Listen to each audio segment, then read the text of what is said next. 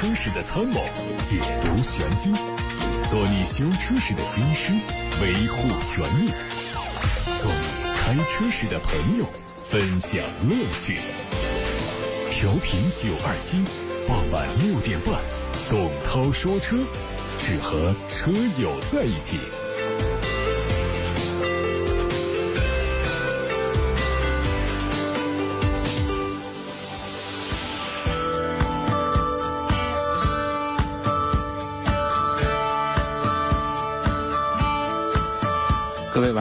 欢迎听董涛说车，我是董涛。本栏目由长安马自达特约播出。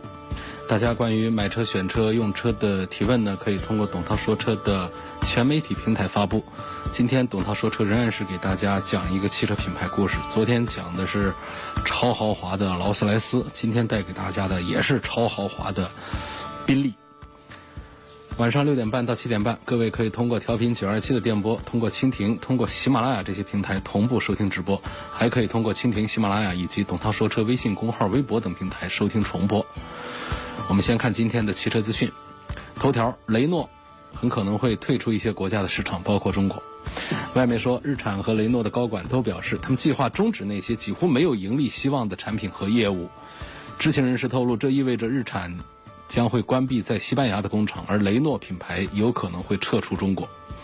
日产和雷诺都认为生产更多的汽车是没有意义的，即便那些工厂正在运营的国家也是如此，因为销量一直在下滑。雷诺已经无限期的关闭了除中国和韩国以外的所有工厂，日产已经关闭了除中国和日本以外的所有工厂。日产和雷诺的高管表示，即便在危机中。也有必要推进更长远的计划，向员工和投资者保证，一旦疫情缓解，联盟还有未来。身处退市边缘的 ST 海马，通过卖房卖资产，终于在2019年成功实现了扭亏，避免了被退市。不过这一波操作引起了深交所关注，并针对它未来的持续盈利能力下发了问询函。按照海马汽车此前发布的财报数据，二零一九年海马汽车营业收入四十六点九亿元，归属于上市公司股东的净利润是盈利零点八五亿元，但盈利的实现更多依赖于非经常性的损益。在深交所下发的 ST 海马年报问询函中，二零一九年海马汽车的非经常性损益达到了八点一六亿元，主要来源于公司向关联方转让股权以及处置闲置资产。在频繁出售资产的同时，海马在汽车市场上的销量直线下滑，以及地位的不断被边缘。数据显示，二零一六年海马汽车的销量还有二十一点六万辆，同比增长了百分之十九点三，达到了历史的最高峰。但此后一路下行。二零一七年海马汽车的全国销量是十四点零四万辆，同比下降了百分之三十五。一八年海马汽车总共卖了六点七六万辆，下降了百分之五十一点八。二零一九年，海马汽车的全国总销量进一步下滑到只有两点九五万辆，这相当于其他一个畅销品牌的单一车型的销量了。日前，凯迪拉克 CT4 正式上市，两款配置的车型卖价是二十三万九千七和二十五万九千七。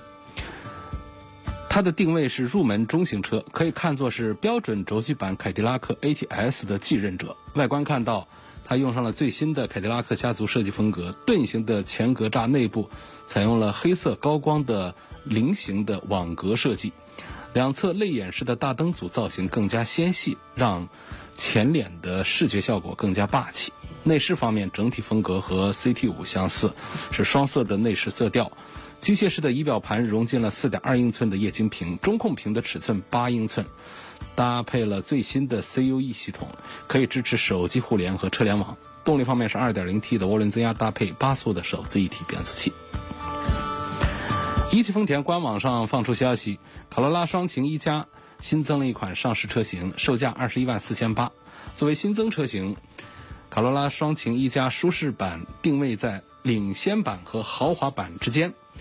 它相比其他在售车型的造型、内饰设计上都没有变化，只在配置方面做了一些调整，会提供胎压监测、定速巡航、无钥匙进入、真皮座椅、LED 日间行车灯，还有自动大灯。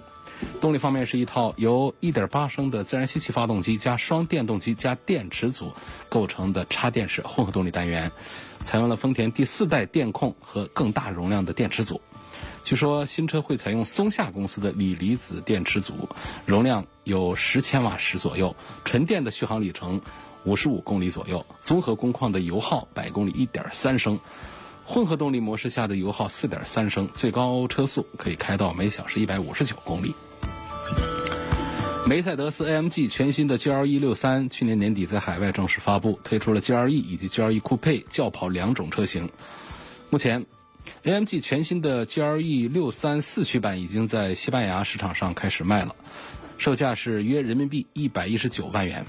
会在今年年内陆续完成交付。动力方面用的是。GLS 六三同款的 4.0T 双涡轮增压发动机和电机组成的混动系统，传动系统是九速的手自一体，并且配备了四驱。据说这也是梅赛德斯 AMG 第一次推出混合动力版的引擎。海外媒体曝光了一组保时捷卡宴酷配 Turbo GT 路试谍照图片，它正在海外做冰雪测试，预计在年底之前亮相，有望在今年年底或者是明年年初上市开售。外观方面，它的前脸是一体式格栅，转向灯在前格栅的两侧，车身侧面是当下非常时尚的溜背造型，尾门上方还加了一个隐藏式的扰流板，下方是非常粗壮的双板单出式排气。动力方面，首次用上了保时捷帕拉梅拉的同款 4.0T 的 V8 插电式混合动力引擎，最大功率可以达到462千瓦，并且配备四驱。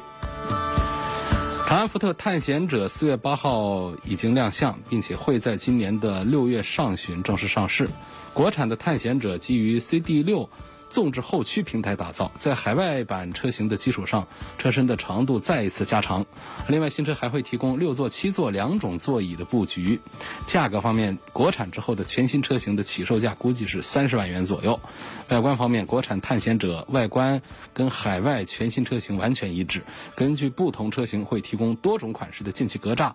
，LED 大灯和它相连接，保险杠两侧的雾灯和进气口的样式。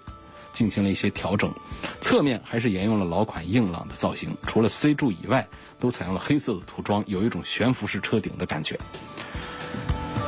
再看吉利的缤越 Pro，相关渠道传出消息说它会在四月十五号上市，可以看作是现款缤越的升级车型，主要是针对外观做了一些个性化的升级。官图上看到缤越 Pro 延续了现在的整体风格，细节方面，它采用了棱角分明的前脸。然后在光影的作用下，相比现款会更加运动一些，也可能会加一些少量的外观套件。外观配置方面呢，还有包括了黑色的运动格栅，还有这个碳纤维的有纹路装饰的裙边，另外还有战斧式的熏黑轮毂、红色的刹车钳、专属的运动套件、黑色的车顶后扰流板以及碳纤维的纹路装饰的外后视镜。再看一汽丰田。此前，一汽丰田曾经表示要强化 B 级车产品的布局，推出 B 级的 SUV 和 MPV。B 级 SUV 预计是代号 770B 的全新汉兰达的姊妹产品，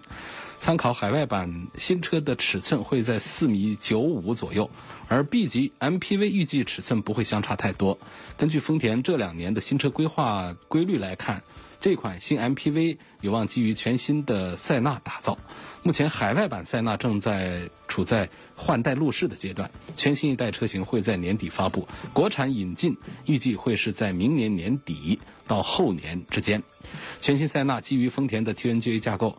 整体造型会有所突破。因为广汽丰田已经注册了多个塞纳相关的音译商标，所以一汽丰田版的 B 级 MPV。有可能就是全新塞纳的姊妹版。动力方面，丰田内部的文件显示，全新塞纳只会推混合动力版本。参考全新汉兰达，这个车可能会用2.5升的自然吸气发动机加上电动机的组合。这套混动已经在国内的亚洲龙、全新 RAV4 等车型上采用。另外，全新塞纳也可能会推出四驱的版本。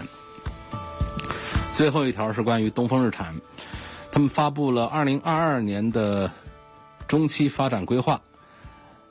意在推进电气化车型占总销量百分之三十的目标，同时除纯电动车之外，还将引进在日本市场上非常成熟的 ePower 增程式动力系统。东风日产表示，到二零二二年将推出四款搭载 ePower 动力的产品。东风日产正在针对代号为 HR 幺二 ePower 的项目进行招标。消息说，这一套 ePower 系统将会由1.2升的发动机和电动机组合，并将进行国产。各位正在听到的是晚上六点半到七点半钟直播的董涛说车，我是董涛。每天讲一个汽车品牌的故事。昨天讲了顶级奢华、高端大气上档次的劳斯莱斯，今天同样是顶级奢华的宾利，带给大家它的精彩历史。宾利汽车呢？我相信很多朋友都认识，网上也有很多他的笑话。呃，他这个车标啊，有的人会就是对汽车完全不了解的呢，会跟我们的一些国产品牌来混淆，呃，开一些玩笑说这车多少钱一台？五万块钱一台。但是宾利汽车起步动辄都是两百多万往上走，贵的有五六百万的。那么我们今天讲这个宾利汽车，仍然还是要从它的创始人宾利。先生本人说起，我们发现啊，这个现在有个大几十上百年历史的，绝大多数品牌都是用他的创始人的名字来命名它的。所以我们在看到国内的一些自主品牌在推出一些高端产品的时候呢，也开始在做这方面的尝试。比方说，长城汽车旗下推出一个高端品牌叫 W E Y。嗯，不知道的还以为这是一个洋玩意儿，但实际上呢，它的董事长这是一个私企，董事长叫魏建军。那么，这就是魏这个姓的一个这个音相近的三个字母组合 W E Y 魏。实际上，如果说假设啊，当然这是很有可能发生的事。如果说长城汽车也发展到一百年历史，我们。到时候，呃，公众们在回忆这个品牌的创始人的时候，也会就像我们今天来回想，呃，我们市面上这么多的汽车品牌，他们的创始人历史一样，会想到，哎，从他的创始人说起，他的创始人叫什么叫什么？那么这个品牌也刚好就是，至少是发音相同吧，就是很接近的这种感觉。你看宾利汽车的创始人呢，也就叫 W.O. 宾利，他的出生年份是一八八八年。到一九七一年去世，在国外呢，一般是把宾利先生呢，呃，叫做 W.O 先生。那么在二零零二年引进到中国之前的宾利汽车一直就是拿这个宾利先生的这个啊英文名字直接给直译过来的，叫本特利。啊，所以这个这是这个车叫本特利。那么引进到中国来之后呢，给它一个比较这个东方化的中国化的这个名字，两个字叫宾利了。那么，W 先生呢是出生在英国维多利亚时代一个没落的还算富裕的家庭，他排行老九，啊，也是最小的孩子。一九零五年，宾利十六岁，在英国北方铁路公司下属的一个机车工厂做学徒，干了三年半。用他自己的话来说，那活儿就是又脏又累。一九零九年，宾利学徒期满，他掌握了非常扎实的机械工程技能。一九零六年，宾利先生获得了他自己的第一辆摩托车。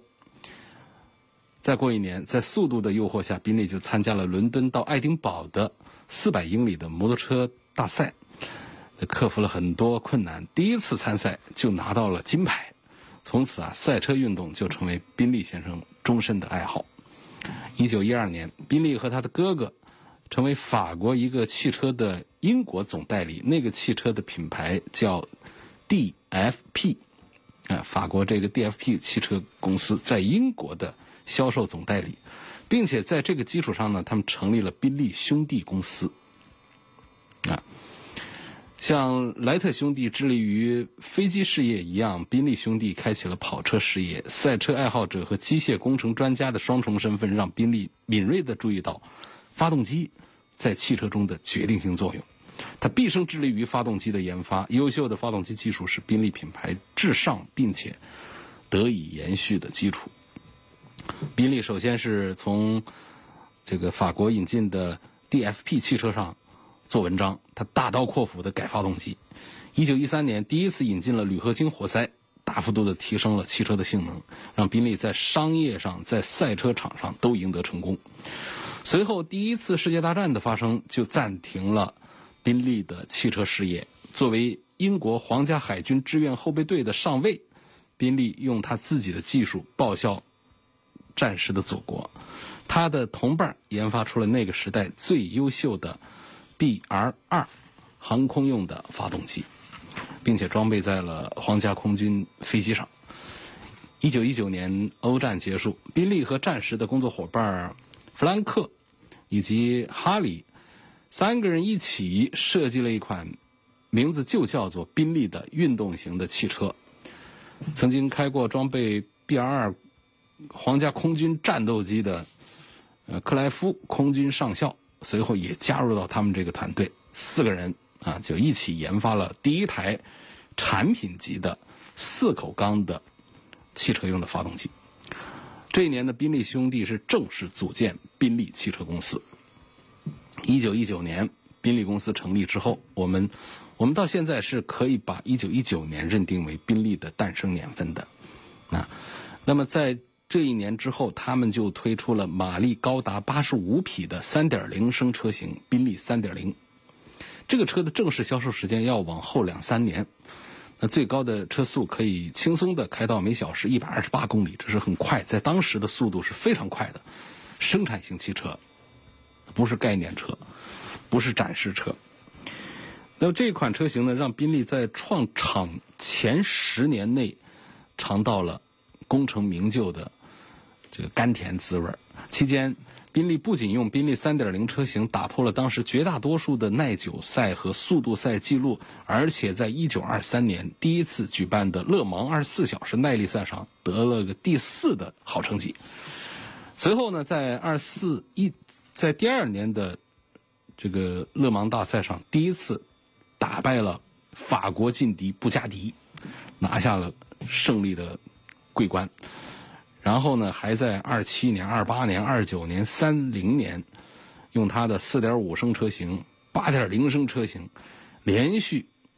席卷勒芒耐力赛的冠军，成为勒芒赛事上啊历史上的一个传奇。这个宾利汽车的标志呢，是以公司名本特利的第一个字母 B 为主体，生出一对翅膀，就像是凌空翱翔的雄鹰。这个标志一直沿用到今天。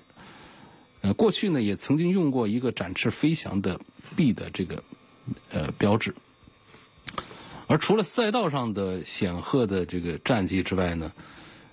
一九二九年、一九三零年呢，还拿下了这个勒芒冠军的这个，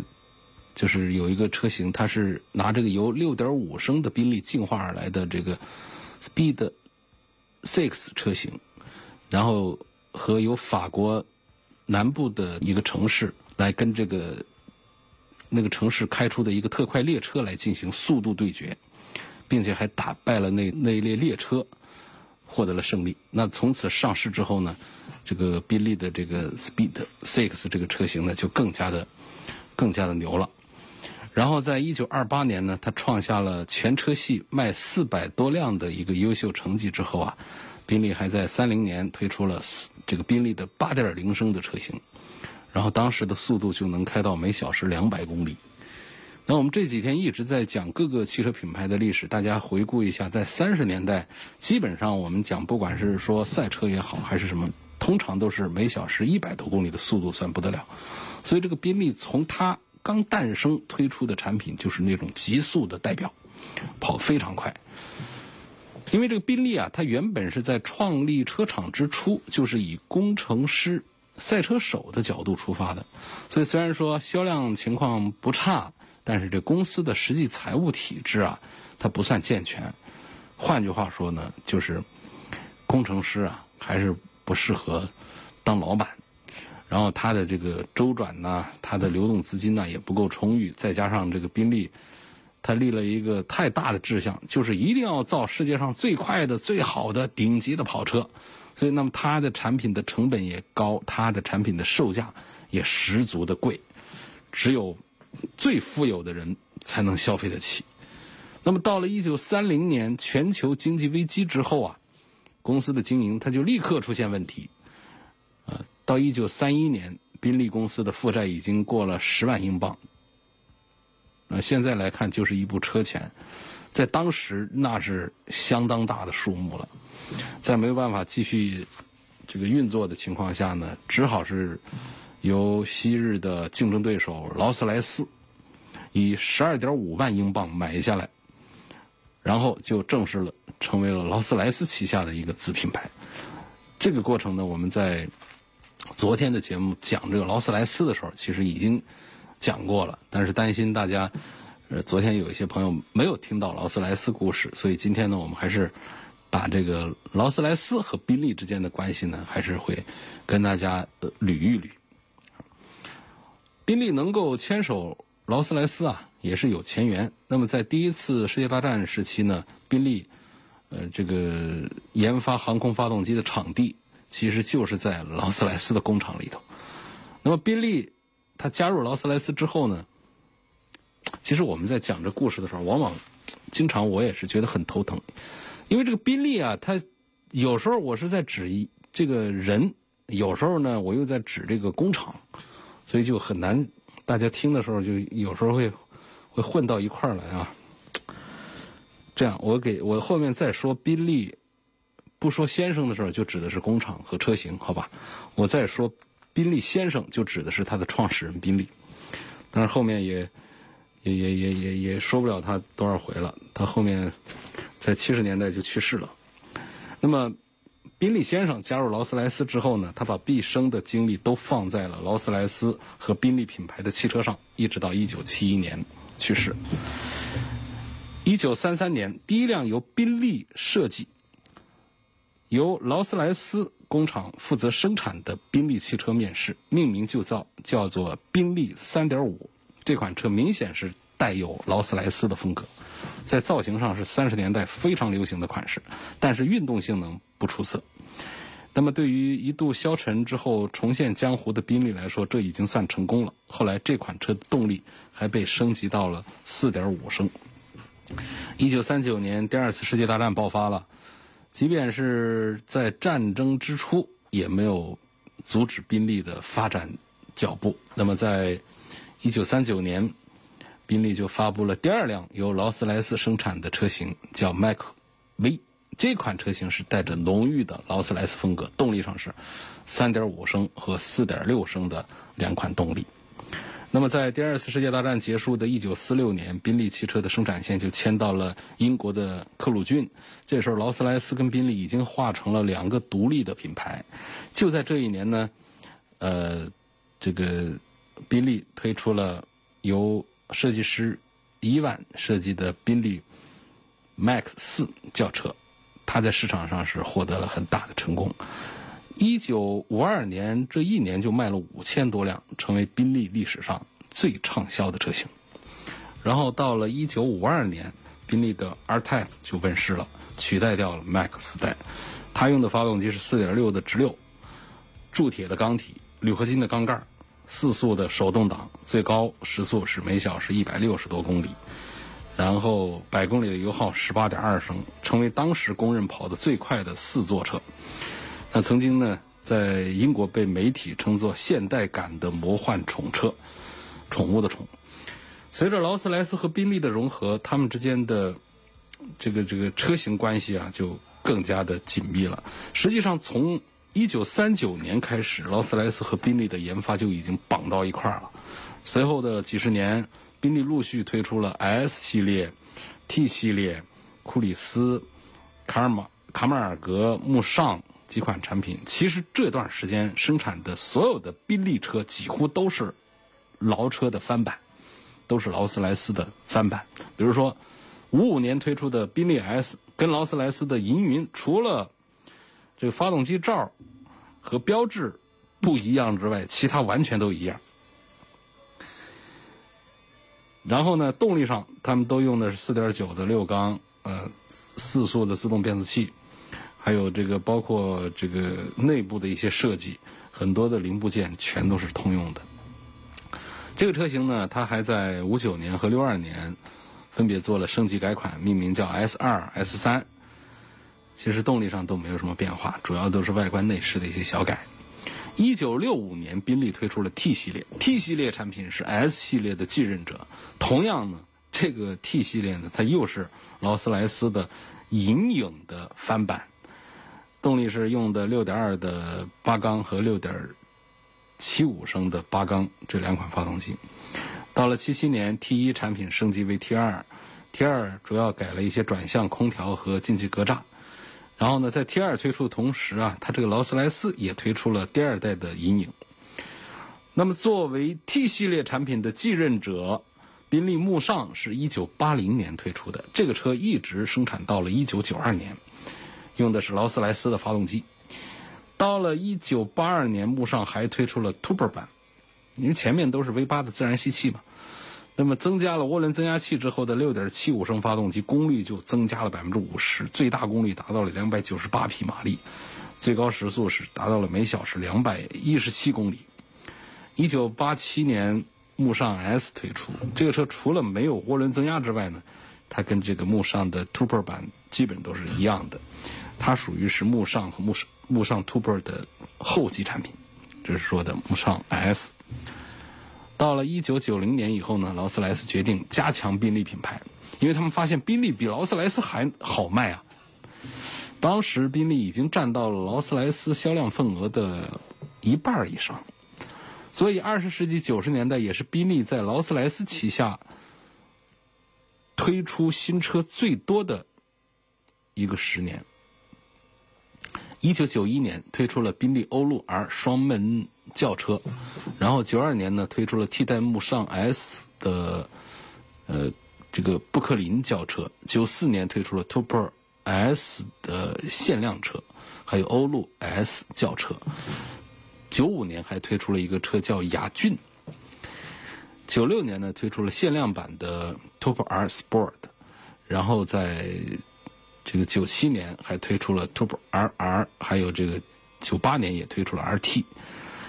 宾利的欧陆 R 双门轿车是宾利在一九九一年到二零零二年生产的顶级轿跑，它用的是六点七五升的涡轮增压的 V 八发动机。这个车呢，最高时速能跑到两百三十三公里。然后从这款产品开始，宾利推出的新车就不再用跟劳斯莱斯相似的这个飞人的标志了。同时呢，这款车型也是第一款没有跟劳斯莱斯同平台生产的车型。宾利的布克林在一九九二年作为慕尚的 S 的这个替代产品推出，一直到九八年停产。它的动力呢还是用的劳斯莱斯的 V 八，外观尺寸上呢也跟这个此前的慕尚 S 相近。九五年推出的雅骏呢，其实就是宾利欧陆的敞篷版，排量上和宾利的欧陆 R 一样是六点七五升，但是动力上是双涡轮增压的。那么这个车的这个最大功率是有了四百匹马力。另外呢，九五年推出的宾利 t u f R 系列呢，是八五年停产的慕尚 t u f 的后继，然后还有两个限量版。那么到了九五年推出的车型呢，就只是一次改款，Turbo R 的改款，变化呢只在于外观的小改和燃油喷射系统的技术上的小改造。到了一九九八年，宾利被大众汽车收购掉了。即便到现在呢，我们仍然是很难客观的评述，当时劳斯莱斯接手宾利品牌之后的六十多年，对于宾利来说，到底是利大于弊，还是弊多于利？因为在劳斯莱斯生产的这么多年中，基本上宾利过半的车型都是复刻了劳斯莱斯的产品，并没有什么自主的创新。不过话说回来，如果不是劳斯莱斯啊，这个宾利呢也极可能是，呃，像其他的很多曾经在二十世纪初红极一时的跑车品牌一样的，陨落在车坛洪流之中。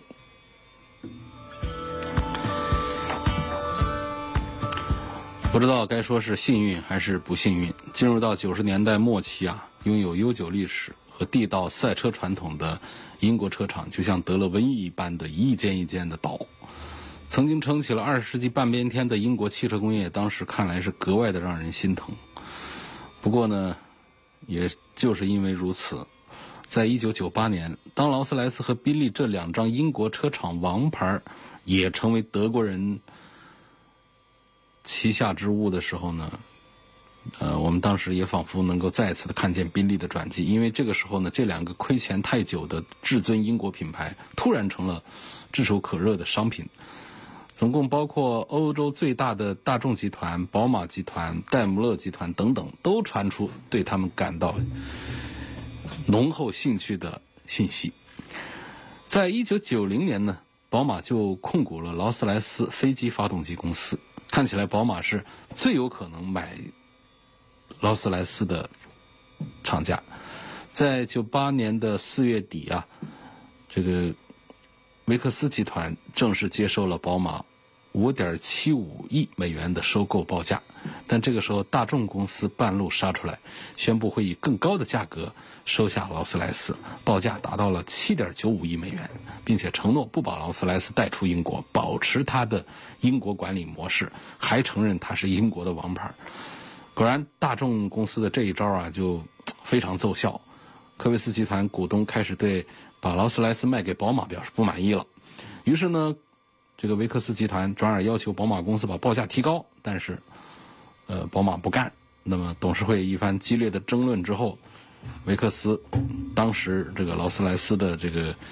呃东家就接受了大众的报价。九八年七月三号，维克斯集团宣布以十四点四亿马克把劳斯莱斯卖给大众汽车，宝马被踢出局。那么昨天我们其实也讲到了那一段比较尴尬的历史，就是面对维克斯的出尔反尔，宝马很气愤，立刻反击，他宣布暂停为劳斯莱斯提供发动机，因为当时的劳斯莱斯的发动机都是宝马的，这个反响就很强烈了。那么，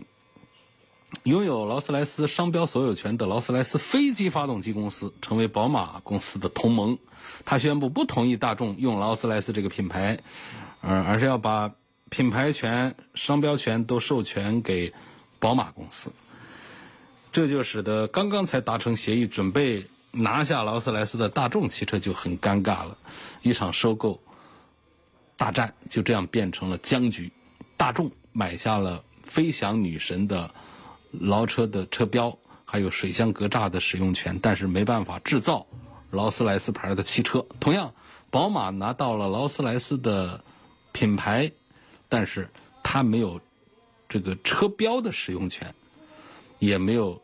水箱格栅的使用权。一九九八年八月，劳斯莱斯的主席被迫辞职，最终大众、宝马、劳斯莱斯和维克斯通过谈判解决争端。宝马以六千八百万美元的价格拿到了劳斯莱斯的名称和标志的使用权，但是允许大众用这个劳斯莱斯的名字到二零零二年底。大众买下宾利品牌，但是呢，可以在英国克鲁郡生产劳斯莱斯的两款产品。那么一直到二零零二年的年底，这之后呢，才把这个生产权转交给宝马。宝马同意遵守和大众控制的科沃斯奥发动机公司所签订的一系列的合同。在并到大众的初期呢。宾利主要生产的车型是欧陆和雅致系列，而这个时候的宾利要面临的任务，实际上是跟原来的同胞姊妹劳斯莱斯竞争了。在没有分开之前，他们是独步天下的超豪华组合。分开之后，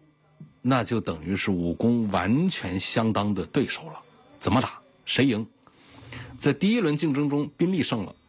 因为德国大众的介入啊。带着英伦血统的手工制造厂，完全是被宾利品牌继承下来。所以在举世瞩目的2002年英国女王伊丽莎白登基五十周年庆典上，英国皇室选定了用宾利车，而不是传统的劳车，并且把宾利品牌确定为皇室唯一的专用御驾品牌。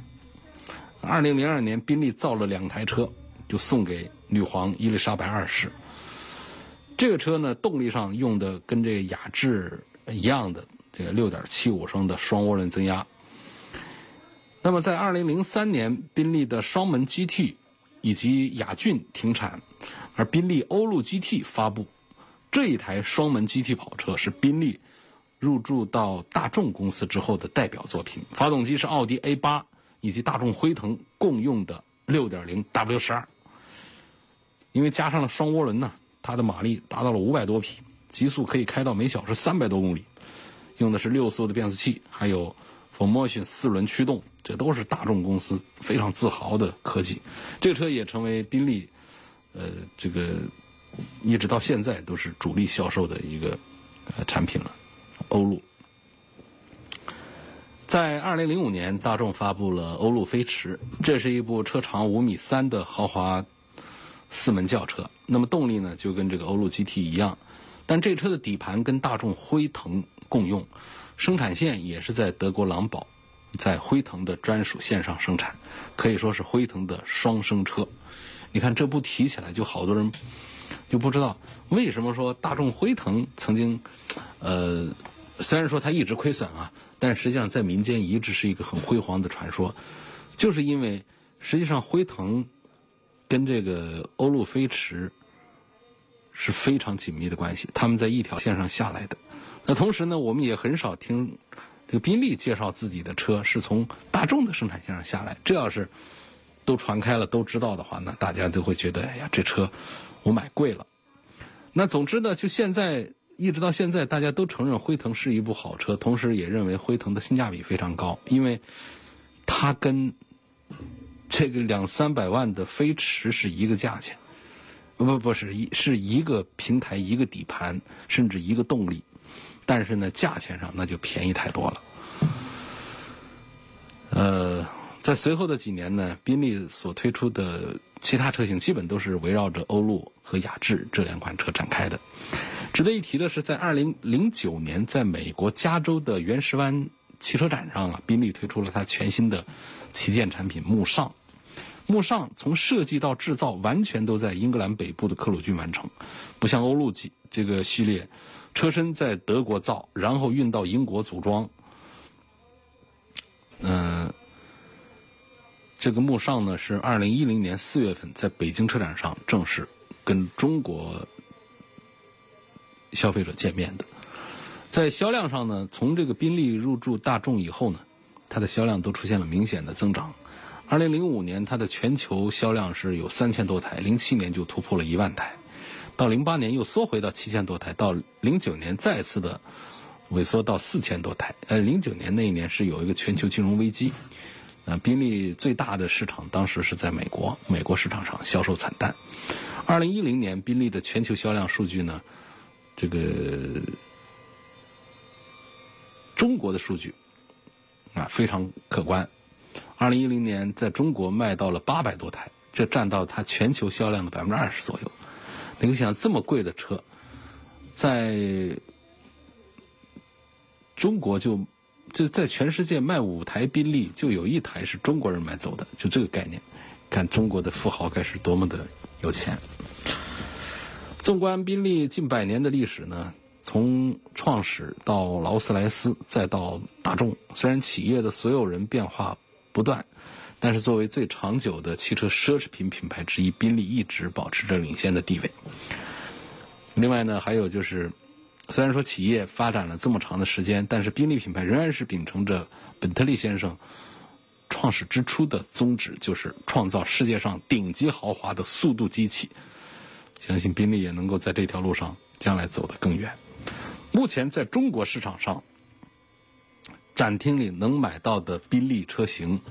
依价格排序，从低到高，从便宜到贵，分别是大型 SUV 天悦插电混合动力版本，它的卖价是两百一十九万，呃，用的是三点零 T 的 V 六发动机加上电动机组成的混合动力系统。然后常规版的天悦两个价格，两百六十九和三百九十八万，动力呢一个是 V 八，三百九十八那个是 W 十二。然后性价比很高的、很值得买的一个车呢，是大型四门轿车飞驰，它的卖价不过三百万，不超过三百万，两百八十九万。但是它用上了六点零 T 的 W 十二，啊，这个车长是五米三。然后到下一个再贵一点的是两门四座跑车欧陆 GT，敞篷版是三百二十八万，硬顶版是三百二十一万。用的是 W 十二发动机，车长是四米八五，然后旗舰轿车慕尚的性价比呢，实际上就就低了点，就真到了买五百万的车的时候呢，可能就要要看这个劳斯莱斯的幻影去了。呃，幻影又比这这这确实是贵个两三百万，呃，但是呢，从这个动力规格上讲的话呢，慕尚用的是 V 八，我都花五百多万买个车了，我还买个 V 八，这就不干了呗。车长是有五米六的这个慕尚，就在这个现有的产品序列里面，确实，不管是跟自家的产品来做对比，你都五百多万了，那我刚才说的那个像飞驰，他们车是虽短个二三十公分，呃，人家用还用 W 十二的动动力啊，然后这是跟自家比，它不显性价比，然后再跟这个劳斯莱斯的幻影比呢，也是性价比不大高，所以呢，就感觉像这个。在目前在售的宾利产品当中呢，如果是考虑轿车的话，飞驰的性价比啊是最好。然后呢，想要个这个舒适型的跑车的话呢，就是欧陆 GT，这也是用 W 十二动力的，这是这两个啊值得推荐的。然后这个呃，其实讲这个天悦的这个插电混合的话，性价比也是很不错，两百万一出头。要知道宾利这个品牌。我们在超豪华的排序里面排在劳斯莱斯的后面，那么跟其他的一些也能卖到两百万的这样的一些这个顶配的这样的一些其他品牌的 SUV 来做对比的话，品牌的含金量还是要更高一些。虽然说贵为一般人买不起的顶级超豪华品牌，动辄是几百万一台，但是我们对比劳斯莱斯之后会发现，宾利其实真的算是一款。性价比之选，感谢大家收听晚上六点半钟到七点半钟直播的董涛说车，我是董涛。错过收听可以通过蜻蜓、喜马拉雅以及微信小程序梧桐车话旗下的董涛说车专栏收听往期节目的重播，以及通过董涛说车全媒体平台提出买车、选车、用车问题。我们在广播节目当中的问答单元呢，马上就会恢复的。等我们把这个常见的这些汽车品牌的故事一讲完，就会跟大家见面。